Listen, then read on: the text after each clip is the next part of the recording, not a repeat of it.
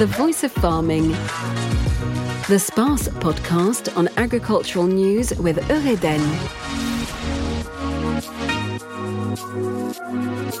Hello and welcome to this new episode. First of all, some news about the SPACE, the International Professional Agricultural Exhibition. SPACE 2021 will take place from the 14th to the 16th of September at the Parc Expo in Rennes, followed by a 100% digital day on the Friday 17th of September. More than a thousand exhibitors have already registered.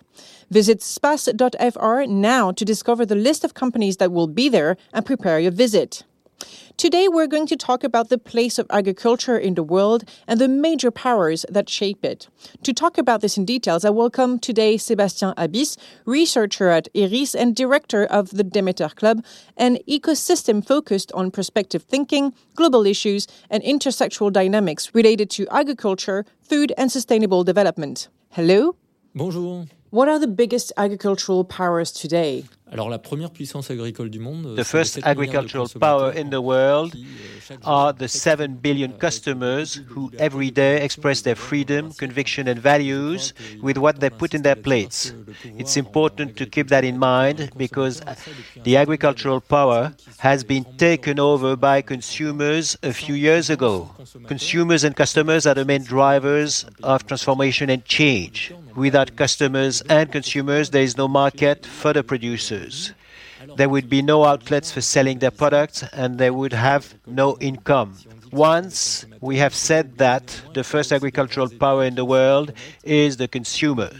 We may not forget that the largest countries of the planet have always been the largest suppliers of the world food market. They export part of their food production and contribute to balance the food supply of the planet.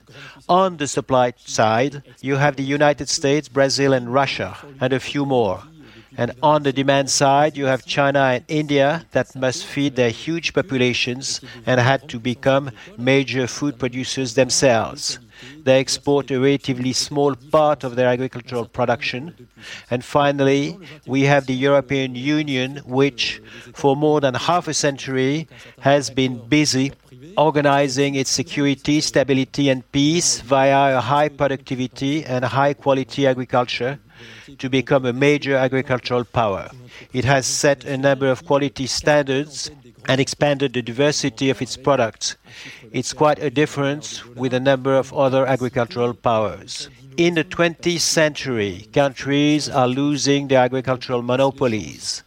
A number of private sector players became also very powerful in agriculture. We now have a corporate giants that control a good chunk of the agri-food business.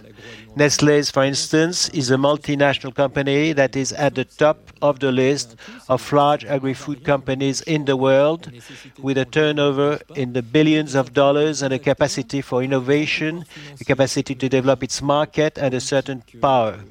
And when a group like Nestlé's changes its specifications, develops standards, and sources its products in a different way, it obviously has a great impact on the whole industry.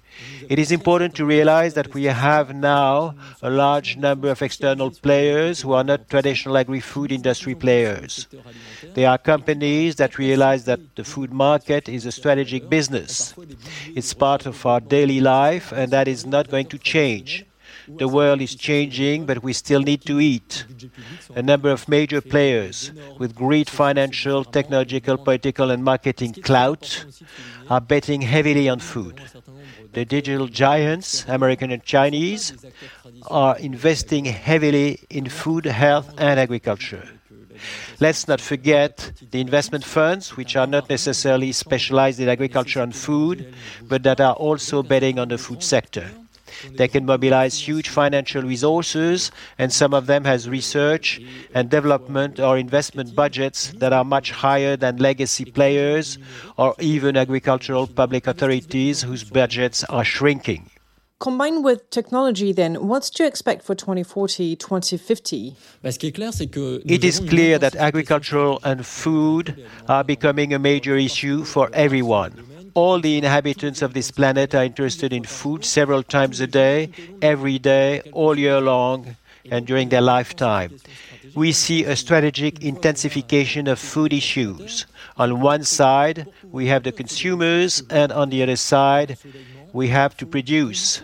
We need resources, water, land, sunshine, favorable geopolitical conditions because the agricultural world and companies in the sector work over the long term on a multi year basis. The time needed to innovate and adjust to the new paradigm of agriculture is much longer and more constraining than in any other industry. Therefore, we have a strategic intensification, and that is not the same between the regions.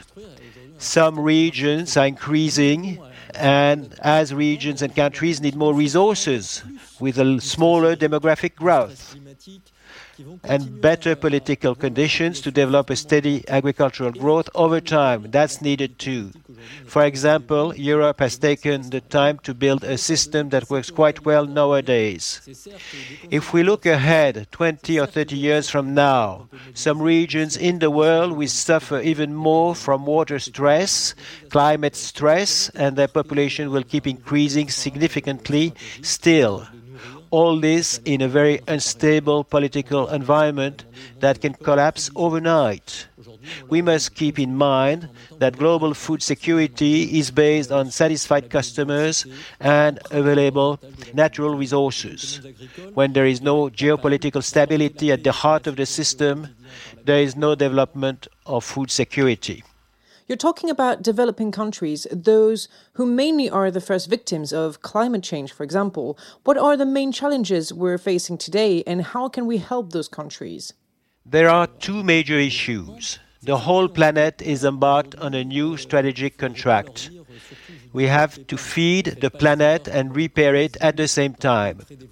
Half a century ago, we asked the agricultural world to produce more, and today we are telling them to continue to produce, but at the same time to fix the planet, because there are serious issues concerning resources, biodiversity, and the environmental footprint of human activity. The agricultural world must contribute to bring peace and security to daily life through food, and at the same time, it is the same main contributor to sustainable development. We have a debt to developing countries. Today, we can't tell developing countries not to develop and not to make the same mistakes as we made in highly developed countries. What's happening now? And I've seen that in many countries around the world.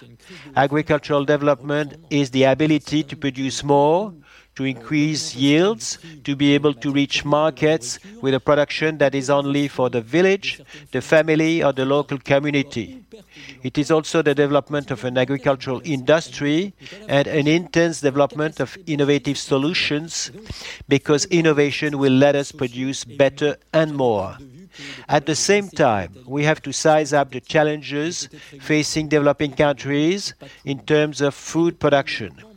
Looking back at the, the last 15 months with the COVID crisis, the pandemic has not changed food security in Europe. There was no shortage of anything. We did not even experience any food inflation.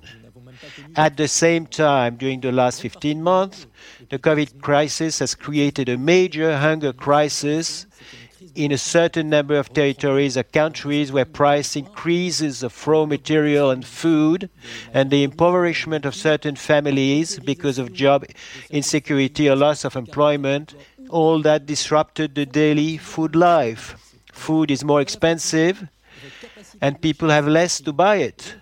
We must also take a hard look at the social and human issues at stake we can no longer ignore the fact that the problem of quantitative food industry or insecurity may have been solved in many parts of the world, but not for everyone. You've mentioned uh, the past century. We're now in 2021 and we're looking ahead.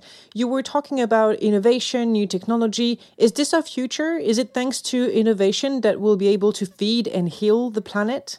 Yes, and when I say innovation, I mean innovation in all the fields. Technical and technological innovation are needed, as well as in the business sector. We can see that technical that agricultural food is omnipresent in technical and technology innovations. Digital is flooding agricultural fields all over the planet. In Africa, a number of startups and large corporations are banding together to make a major leap forward at once. We also need socio organizational innovation because thinking about agriculture and agribusiness today requires working differently with other stakeholders from elsewhere. At the same time, innovation may be environmental because we go back to old practices, or on the contrary, with climate change and water shortage, we will have to change the way we do th- the same things. Not just digital or technological innovation, but very important, but simply a return to agronomy, know how, or experience locally or at the global level. That's why it's very important to push for a plural and inclusive innovation. Personally, I always say that the 21st century is going to create a hyper intensive agriculture, meaning a hyper intensification of knowledge or experience. The problem of the world is not the interdependence between one another or between regions. The real problem appears when there is interdependence without cooperation and solidarity. We will never disconnect from the world, and our world must be open instead of turning inward as we did in recent months. To meet this immense challenge, to feed and repair the planet, we need cooperation, multilateralism, scientific cooperation, and then we will move forward. So, in short, let's stay connected then.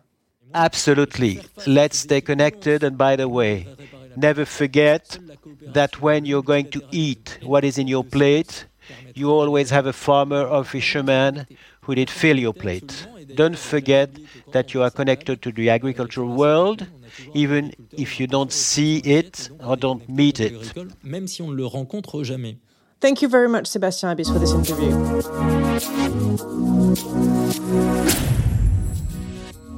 And now let's move to some of the past week's agricultural news. The Innov'Space 2021 price list has been unveiled and is now available on space.fr. 35 innovations have been distinguished among the 108 applications submitted by the exhibitors. All sectors are represented cattle, pig, poultry, agri machinery, and also for the first time the equine sector. Materials, buildings, equipment, feed, the exhibitors are constantly innovating to help breeders in their daily life. These new products for 2021, as well as those awarded in 2020, i.e., a total of 60 innovations, will be on display at the Parc Expo in Rennes from the 14th to the 16th of September. Just like the industrial and real estate sectors, the agricultural sector is also affected by the rise in raw material prices. This is the topic of an open letter from the Elinov Association, which brings together players in the building and livestock sectors, and which calls on the public authorities to address the problem of sovereignty over construction raw materials and the consequences that this entails. Overall, in Brittany, the wheat harvest should be at the same level as in 2019, i.e., probably between 40 and 45 higher than in 2020. For barley, the harvest should be lower than in 2020, which was exceptional due to the spring plantings. For rapeseed, we are likely to see all kinds of scenarios, but they have bounced back well in June despite the damage caused by the April frost. It is still very difficult to project, but these are the main trends. That being said, we will certainly see disparities from one department to another. The Les Agris Aiment le Tour competition is back. The Tour de France 2021, which starts in Brest, will once again allow farmers to compete for originality by proposing frescoes created in their fields a great way to promote French agriculture to spectators from all over the world. That's it for us today. Thank you for listening. You can find this podcast on our platforms pass.fr, on Ouest-France's of Podcast, and on many other podcast platforms.